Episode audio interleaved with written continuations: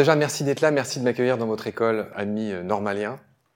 Merci aussi à quelques amis qui sont là. Il y a Pierre qui est un de mes complices dans un des quatre podcasts. C'est compliqué, il n'y en a pas un, il y en a quatre des podcasts. Il y a Pierre qui est là, euh, qui fait Nomen avec moi. Est-ce que vous êtes tous, euh, comme j'imagine, parfaitement latinistes? Oui? Que veut dire Nomen en latin? N-O-M-E-N. Ah, les latinistes. Bah, ça veut dire non. merci. Donc merci, j'en étais remerciement, merci de m'accueillir. Vraiment, c'est beau en fait cette école, c'est la première fois que je viens. Donc c'est chouette. Comme a dit Valentin, voilà, je m'appelle Marc Mortelmans, euh, je suis journaliste. J'ai un CV long comme un jour de pluie à Brest et grosso modo j'ai fait euh, un peu tous les médias, de la télé, de la presse écrite, euh, j'ai même bossé à l'agence France Presse. Il y a deux ans j'ai créé une famille de podcasts qui s'appelle Baleine sous gravillon, euh, qui est techniquement une hyperbole pour les fans de figures de style. Vous voyez ce que c'est une hyperbole? C'est une exagération qui est censée faire un petit peu rire ou produire un petit peu de sens, et en effet, voilà, c'est une hyperbole. Baleine sous gravillon vient d'Anguille sous roche, évidemment. Donc ça, c'est le podcast, le premier que j'ai créé il y a deux ans, deux ans et demi. Et euh, la saison dernière, je lui ai adjoint, je lui ai collé trois petits frères, c'est comme ça que je les appelle. Il y a une sorte de jumeau qui s'appelle Combat avec un S. Baleine sous gravillon, vous l'avez compris, raconte le vivant, c'est-à-dire euh, c'est un peu les grandes familles d'animaux. On fait les araignées, on va, on va faire les serpents, on va faire les cétacés, on va faire euh, mille choses. Et c'est assez peu contestable en fait ce que je raconte dans Baleine sous gravillon. Je veux dire, c'est un peu des faits scientifiques, plus ou moins intéressants, plus ou moins rigolos, mais c'est difficile de contredire ce que mes invités racontent dans Baleine sous gravillon. En revanche, combat, bah, c'est pareil. En fait, c'est tout aussi journalistique, mais je préfère mettre tous les thèmes un peu qui prêtent le flanc euh, au débat, à la critique. Et j'invite des gens comme par exemple euh, Pierre Rigaud. Vous voyez qui c'est Pierre Rigaud? C'est un peu Monsieur anti-chasse en France. J'invite des gens qui nous racontent, euh, par exemple, comment demain on va manger de la viande de laboratoire au lieu de tuer des animaux pour manger de la viande, ce qui est un peu encore euh, pas très euh, accompli dans l'esprit de nos concitoyens, mais peut-être qu'un jour on va s'y mettre. Bon voilà, bref, donc c'est des sujets qui, prêtent parfois voilà à, la critique, comme je disais. Donc ça s'appelle combat. Il y a Nomen, on en a déjà parlé. On fait ça avec Pierre et Nomen éclaire le vivant sous l'angle tout simplement de l'origine des noms, de l'étymologie. Et puis le petit dernier, euh, il a à voir avec mon passé de prof de plongée. il s'appelle Petit poisson deviendra podcast. Encore un titre magnifique, merci. Et les deux derniers que j'ai dit, c'est deux petits qui durent pas longtemps, qui durent entre 5 et 10 minutes par épisode. Et les deux autres, c'est deux mastodontes qui font 4 euh, fois 20 minutes chaque semaine en alternance. Je sais pas si c'est clair ce que j'ai dit. Enfin, en gros, une semaine, c'est Baleine sous gravillon, bim, 4 épisodes de 20 minutes. La semaine d'après, c'est encore 4 épisodes de 20 minutes dans combat. Donc voilà, je suis un bavard. Donc voilà, donc ça c'est les quatre podcasts. Avant de commencer, chers amis, je voulais euh, dire que je me place sous deux hauts patronages. Euh, le premier, euh, j'ai envie de dire, c'est Umberto Eco. Je sais pas si vous connaissez. Tu connais pas Umberto Eco? Le long de la rose, le, pendule de Foucault. Bah, bon, bref, c'est un, si tu veux, c'est un peu l'ancêtre de Dan Brown et de Arturo Pérez Reverte qui sort en bouquin là ces temps-ci. Parce que l'érudition, tu connais toi Umberto Eco? Oui. C'est une espèce d'érudition foisonnante et, euh, et, mes podcasts, euh, c'est un peu ça en fait. C'est, euh, pardon, c'est pas une érudition foisonnante mes podcasts, mais ça part un peu dans tous les sens, comme je suis en train de faire en, ce moment même là. Pour ceux qui connaissent un peu Umberto Eco, c'est, il est un peu comme Victor Hugo pour ça. Enfin, il, il se prive jamais de partir dans des pages et des pages de magnifiques digressions. Et c'est quelqu'un qui m'a donné envie d'être curieux, Umberto Eco. Quand, quand j'avais 18 ans, je, je suis parti, il m'a emmené un peu loin. Le deuxième au patronage, c'est Jacques Cousteau.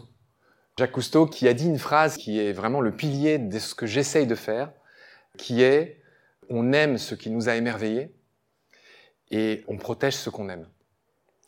Donc, mis à part, euh, comment dire, me faire plaisir ou raconter euh, des choses pour distraire les gens, le, grand but de tout ce que je fais, avant qu'on commence euh, précisément, c'est juste que personne ne l'ignore, il y a une extinction de masse qui est en cours, le fameux Anthropocène.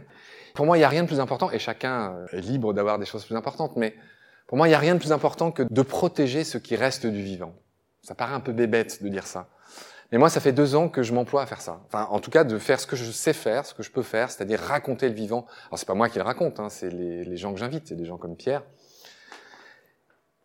Et donc voilà, en gros, tout mon but, c'est ça. Tout ce que je fais, c'est pour ça. Hein. Il y aura un petit chapitre là dans cette conférence où euh, vous comprendrez que ça nourrit peu son homme, le podcast. D'où des stratagèmes à la fin de la con, vous allez voir, vous allez être pris au piège, il y a des histoires de quêtes et d'affiches qu'on peut acheter, etc. Mais voilà, donc au patronage Cousteau, au patronage Umberto Eco. J'en ai d'autres, mais je vais laisser tomber parce que tu m'as dit qu'il fallait qu'on tienne les temps. Donc je t'invite à mettre la, la, première slide. Voilà. Donc, je répète, mon propos ce soir, c'est de vous dire, de manière, j'espère, assez simple, comment on peut raconter le vivant. Je ne prétends évidemment pas vous dire comment on doit raconter le vivant. Ah oui, vous remarquerez que je dis toujours vivant. Je, vois qu'il y en a qui, qui sont étonnés de ça. Mais je sais pas si, si vous, vous dites nature. Non? Ouais, je vois que tu fais la grimace.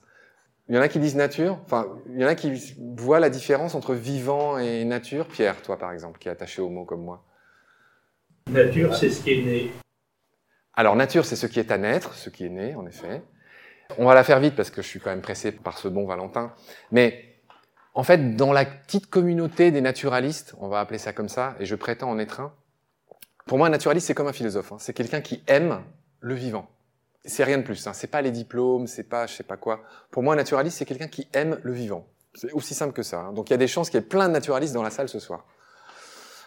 Nature, vivant. Non, ça j'y tiens parce que, comment dire Je vais frimer un peu. Il y a France Culture qui vient de me contacter pour me proposer de créer quatre séries d'émissions pour eux. Et je vous en parle parce que mon contact là-bas, ma productrice, m'a dit que ses patrons voulaient appeler l'émission la mécanique de la nature. Et je m'entends très bien avec cette productrice, elle est extraordinaire, on avance bien et tout. Mais je lui ai dit, c'est la première fois où j'ai été de catégorie, je lui ai dit, si on met la mécanique de la nature, toute la communauté euh, naturaliste va rigoler, va nous en vouloir, etc. Parce qu'en gros, plus personne ne dit nature aujourd'hui. Pourquoi? Je vais essayer de faire bref. Vous vous souvenez de Descartes? Descartes a prononcé mille choses. Il a prononcé une phrase qui a un peu fait date dans, je ne sais pas, l'histoire des sciences, largement au-delà de l'histoire des sciences. Il a dit se rendre comme maître et possesseur de la nature.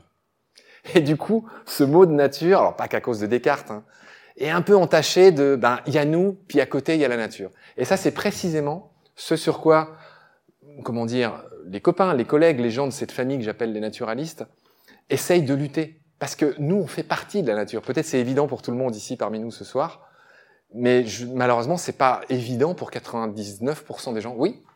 Descartes nous semble rappeler qu'il parlait des animaux machines. Des animaux? Machines. Des animaux machines. Merci de dire ça. Voilà. Et donc, c'est toutes les dérives d'aujourd'hui, etc. Bon, c'est, pas l'objet de cette conférence. Merci Brigitte, prof de, de, français, évidemment. Femme de pierre, je fais des ponts. En fait, au, début, naïvement, le, le, claim de Baleine sous Gravillon, vous savez ce que c'est le claim? Il y, a, il y, a, le titre de quelque chose et le claim, c'est un peu le slogan, on va dire ça comme ça. Et mon claim, au tout début que j'ai créé Baleine sous Gravillon, j'étais pas au fait de ce que je viens de vous dire. Et j'ai interviewé quelqu'un qui s'appelle Nelly Ponce, qui a écrit un beau livre qui s'appelle Océan plastique, qui est une bible en la matière. Je te le recommande, Julien, d'ailleurs. Elle m'a dit très gentiment, elle m'a dit, tu sais, tu devrais peut-être pas mettre nature dans ton claim et tout. Enfin bref, je vais m'arrêter là parce que je suis parti déjà dix minutes sur la, dichotomie euh, nature-vivant. Je pense que vous avez compris ce que je voulais dire. Tu me fais le signe qu'il faut qu'on enchaîne, on enchaîne. Donc, parcours. Donc, vous connaissez ce jeu-là? Est-ce que vous savez comment on appelle les fanas, ceux qui aiment ce jeu qui est effectivement le jeu de loi? Vous allez apprendre au moins un mot ce soir. Ça s'appelle les oca ludophiles. Oca, c'est loi. Oca, ludophile. Euh, voilà. C'est logique, merci Pierre. Bon, tant que je suis validé par Pierre, tout va bien. Ok, ludophile, voilà, jeu de loi. Bon, en gros, je vais vous raconter un peu d'où je viens parce que peut-être, euh, voilà, ça explique un peu aussi pourquoi euh, euh j'ai créé ces podcasts un tout petit peu. Donc, cher ami Valentin, je te propose d'enchaîner. Ah oui, ah oui, donc là, les, moins de 30 ans, voire de 40, voire de 50, ne savent pas qui c'est ce Gugus là. Ça vous dit quelque chose? Non. Donc, euh, oui, c'est drôle, il y a vraiment un côté de la salle, j'avais pas fait gaffe, mais il y a un côté, euh, clairement, il y a boomer, pardon les gars, il y a un côté euh, moins boomer, d'accord. Ok, bon, bref, le Gugus, là, euh, en habit argenté de lumière, c'est un plongeur de Jacques Cousteau. Vous savez, le bonnet rouge, là, dont je parlais tout à l'heure. J'ai grandi avec Jacques Cousteau. Vous savez, les, la Calypso, son navire s'appelait la Calypso. Et un peu plus tard dans ma vie, j'ai travaillé comme prof de plongée, comme Julia. Vous allez bientôt savoir qui est Julia, j'entretiens le suspense. Et en fait, Cousteau, il a, je sais pas vous, euh, en quelle place vous le tenez récemment. Il y a eu un film, me semble-t-il, euh, je crois que c'était avec Pierre Ninet. Oui. Bon. Tous les grands spots de plongée aujourd'hui dans le monde, c'est un peu lui qui les a fait connaître, qui les a découverts, qui les a explorés en premier, notamment en Égypte où j'ai travaillé pendant cinq ans. Mais il y en a plein d'autres. Enfin, toi, je sais plus trop où t'étais, mais mais dans le monde entier, là où elle est, la, la Calypso aujourd'hui, il y a des spots de plongée qui sont euh, parmi les plus connus. Bon, bref.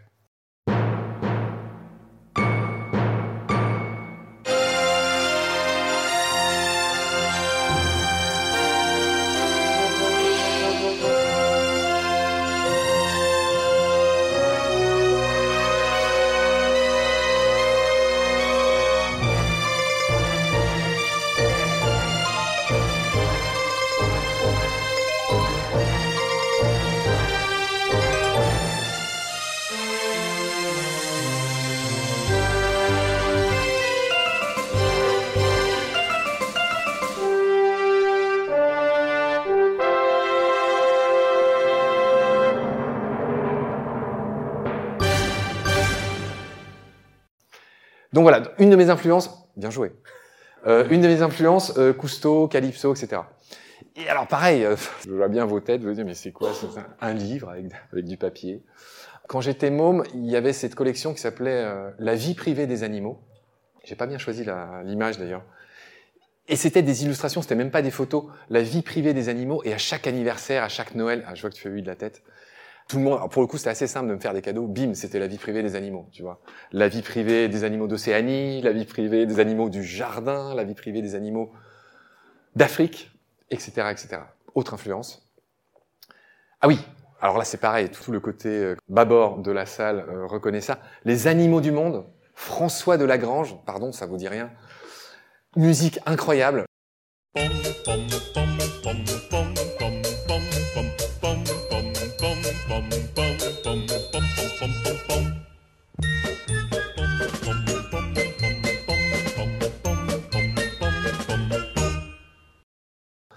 Animaux du monde, émission animalière euh, légendaire.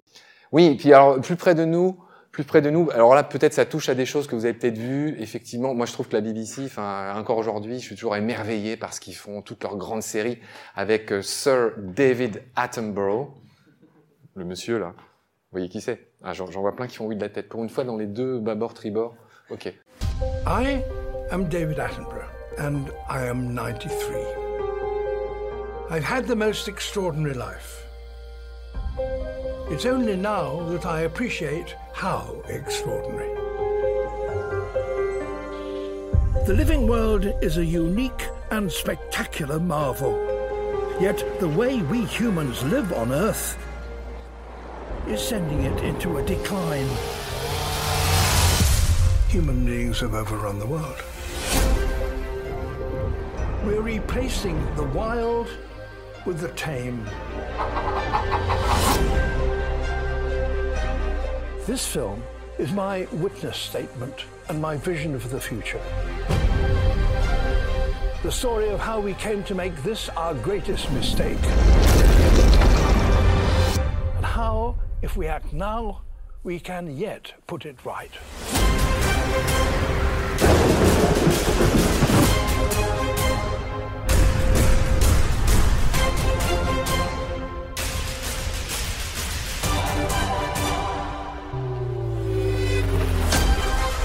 Planet is headed for disaster. We need to learn how to work with nature rather than against it.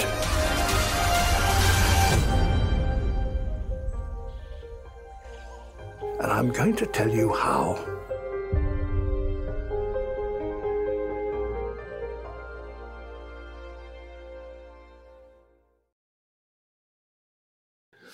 Euh, donc je m'étends pas, vous voyez tout ce qu'ils font, Blue Planet, que sais-je. Là en ce moment, je suis en train de regarder un truc sur les prédateurs qui date d'il y a 15 ans parce que du coup, vu que j'ai tout vu ce qu'ils ont fait, genre, je me replonge dans les très vieilles choses où on apprend quand même des, des trucs, même si c'est moins joliment filmé qu'aujourd'hui. Donc voilà, donc on est toujours dans le parcours. J'ai eu un parcours assez erratique.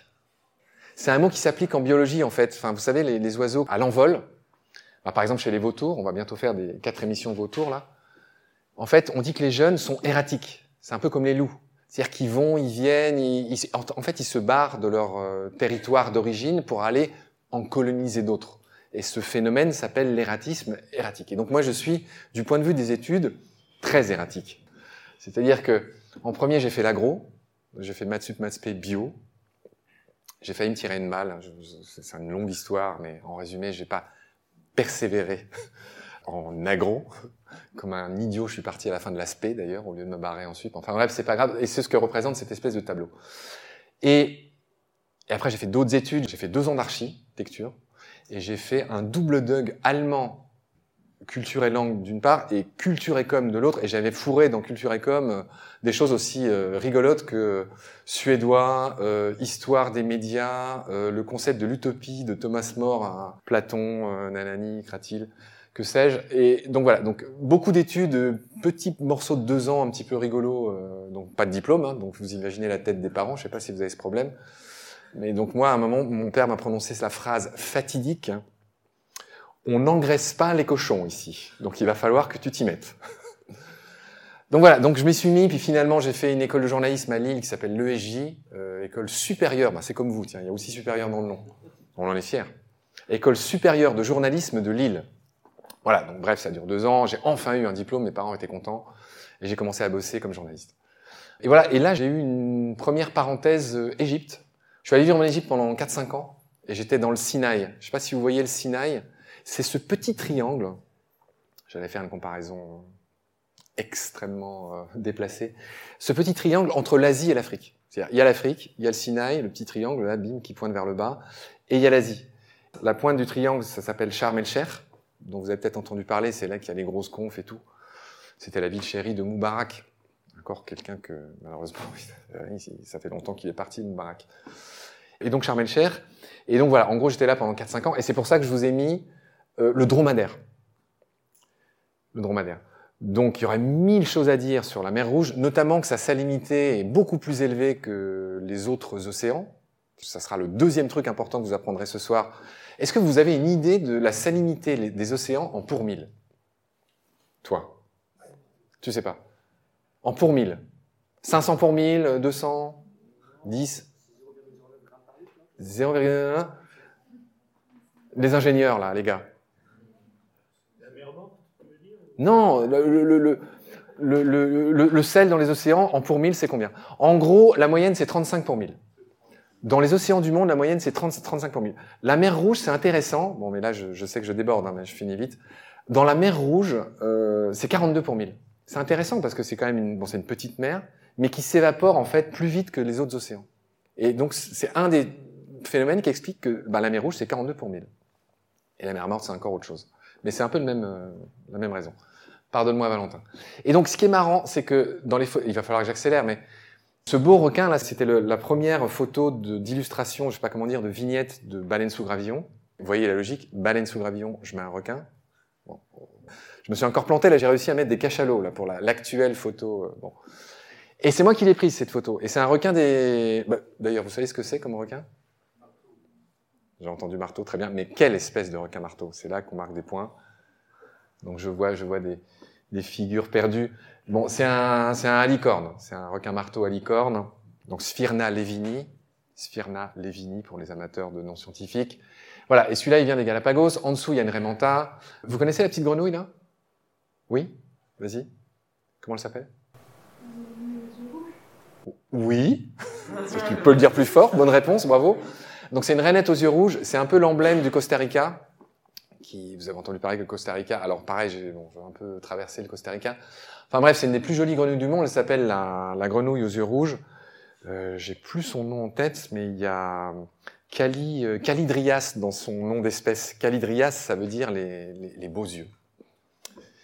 Bref, j'enchaîne. Donc, pourquoi je parlais des Galapagos et de Calidrias et de ces petits animaux? C'est parce qu'entre l'Égypte et le Chili, où j'ai vécu pendant cinq ans, j'ai pendant deux ans, avec un sac de plongée dans une main et mon backpack dans l'autre, j'ai traversé en gros l'Amérique latine du Yucatan à la Terre de Feu. J'ai mis deux ans pour faire ça, avec mon sac de plongée. Et je bossais dans différents endroits comme prof de plongée. J'ai bossé, j'ai commencé à bosser au Honduras, dans les Bay Islands, qui est un, un énorme spot de plongée. Oui, tu m'avais dit que tu connaissais, Julia. Mais si. J'ai bossé au Costa Rica, euh, côté Pacifique, euh, à Tamarindo. Et puis j'ai aussi bossé au Galapagos pendant quatre mois. Et vu qu'on n'a pas le droit de bosser aux Galapagos, parce que le travail est réservé aux Galapagos, c'est bien normal, en fait, à l'époque, j'ai changé des, des, cours de nitrox. Le nitrox, c'est de l'air enrichi. Je sais pas si vous avez entendu parler, toi forcément. C'est de l'air, au lieu que ce soit 29, c'est 32 ou 36, En gros, ça permet de plonger plus longtemps, pour faire simple. Donc j'ai échangé des cours aux Galapagos pour pouvoir plonger tous les jours gratos, pour faire simple. Donc voilà, Galapagos 4 mois. Et j'enchaîne à côté, donc euh, au terme de ces deux ans que je raconterai une autre fois, je suis arrivé au Chili, et c'est là qu'on parle de volcan, cher Hubert. Vous connaissez le volcan, là? Il y a des fans de volcan Non, c'est pas le Fujiyama. C'est un volcan qui s'appelle Parinacota, qui est situé au Chili, et on dit que c'est le plus beau volcan du Chili, qui est un pays très volcanique. Donc voilà, c'est Parinacota. L'espèce de coussin vert, là, c'est une plante incroyable qui s'appelle la yareta. Donc c'est une plante qui est dure comme la roche, qui pousse très lentement et qui forme des espèces de mètres cubes qui ont servi malheureusement à l'industrie du nitrate, encore une longue histoire, mais en résumé, qui a failli être exterminée. Donc plante ô combien symbolique des, des Andes. Je vous ai mis, je vous ai mis une petite photo de camélidés, en l'occurrence de lama. Vous savez qu'il y a quatre espèces de camélidés en Amérique du Sud. Je ne sais pas si vous le saviez. Il y en a deux domestiques, deux sauvages. Vous, connaissez leur nom? Non. Alors les deux domestiques, vous les connaissez, c'est le yama et l'alpaca. Et les deux sauvages, c'est la vicuña et le guanaco. Bon, c'est pareil, j'ai envie, envie, de vous en parler, mais j'ai fait des épisodes là-dessus, donc euh, vous regarderez. Donc voilà, j'ai mis aussi la pancarte qui est à l'entrée du Chili quand on arrive de Bolivie, República de Chile. Et pareil, petit quiz rigolo, est-ce que vous reconnaissez les deux animaux qui forment les armes du Chili? Alors, il y a un condor bien joué. Je paye une pinte de ce qu'il veut à celui qui trouve l'autre sans tricher. Bon, bref, l'autre petite cervidée, là, ça s'appelle un Wemul. H-U-E-M-U-L. Wemul, bizarrement. Il est tout timide, il y en a presque plus. Et je me demande bien pourquoi ils ont mis ça sur leur euh, symbole. Bon, à côté, pour la blague, c'est celui qui m'a formé au métier de guide de montagne, parce que j'ai bossé six ans comme guide de montagne au Chili. Donc là, on est en haut du Licancabur, pour ceux qui connaissent, à San Pedro de Atacama, qui est à cette jonction entre le Pérou, la Bolivie et le nord du Chili, où il y a toutes sortes de lagunas incroyables de toutes les couleurs. Ce type s'appelle Agustin et on tient ensemble, c'était un peu son petit rituel, l'équivalent du canard enchaîné euh, au Chili qui s'appelle The Clinic.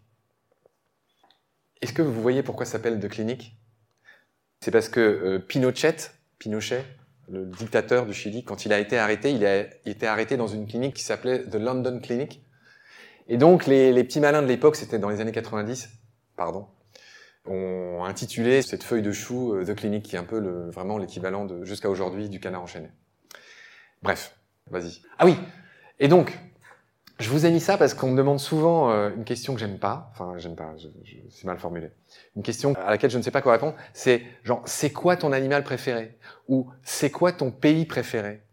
Ou c'est quoi ta plongée préférée? C'est quoi ton copain préféré? Bon, tous ces trucs-là, j'ai souvent du mal à répondre. Il y a du beau et du magnifique en chacun de nous. c'est un peu, c'est un peu bête ce que je dis. Et donc ça vaut pour les autres évidemment. Donc bref, pour la blague, je vous ai mis l'animal que j'ai eu le plus de mal à voir dans toutes ces années dans les Andes, que je connaissais comme ma poche. Il s'agit donc d'un canard, bravo. Et c'est pareil, je, paye un, un repas gastronomique à celui ou celle qui trouvera le nom de cet animal. Est-ce qu'on est, d'accord pour dire que c'est un des plus beaux canards que vous avez jamais vu Donc, bref, ce canard s'appelle euh, la merganette des torrents. Ça fait très galinette cendrée. La merganette des torrents. Il est très élusif. Vraiment, il est très rare, on a du mal à le voir. Et il vit dans les tout petits torrents des Andes. Et j'étais fou de joie. Euh, j'ai vu des condors, j'ai vu des pumas, j'ai vu beaucoup d'animaux qui sont rares et qui sont magnifiques. Mais pour la blague, je vous ai mis celui-là. Pour moi, c'était le plus, euh, la plus belle épiphanie de mes, rencontres euh, avec le vivant euh, dans les Andes. Donc voilà, troisième chose importante que vous aurez appris ce soir, c'est l'existence de la merganette des torrents.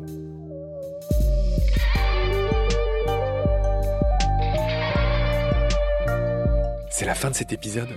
Merci de l'avoir suivi. Pour continuer, nous avons besoin de votre soutien. Et vous pouvez nous aider simplement en quelques clics et gratuitement. Il suffit par exemple d'utiliser le moteur de recherche solidaire Lilo. Ainsi, chacune de vos recherches sur Internet générera des gouttes qui seront reversées au projet de votre choix, comme Baleine sous gravillon par exemple. Vous pouvez par ailleurs vous abonner à nos podcasts comme d'habitude, partager les liens, devenir adhérent de l'association BSG ou encore faire un don sur Helloasso ou sur Tipeee. Grand merci par avance. Je remercie tous mes équipiers pour leur aide précieuse. Je vous retrouve bientôt pour de nouveaux épisodes. Et d'ici là, prenez soin de vous et de ce qu'il y a autour de vous. Merci. À bientôt.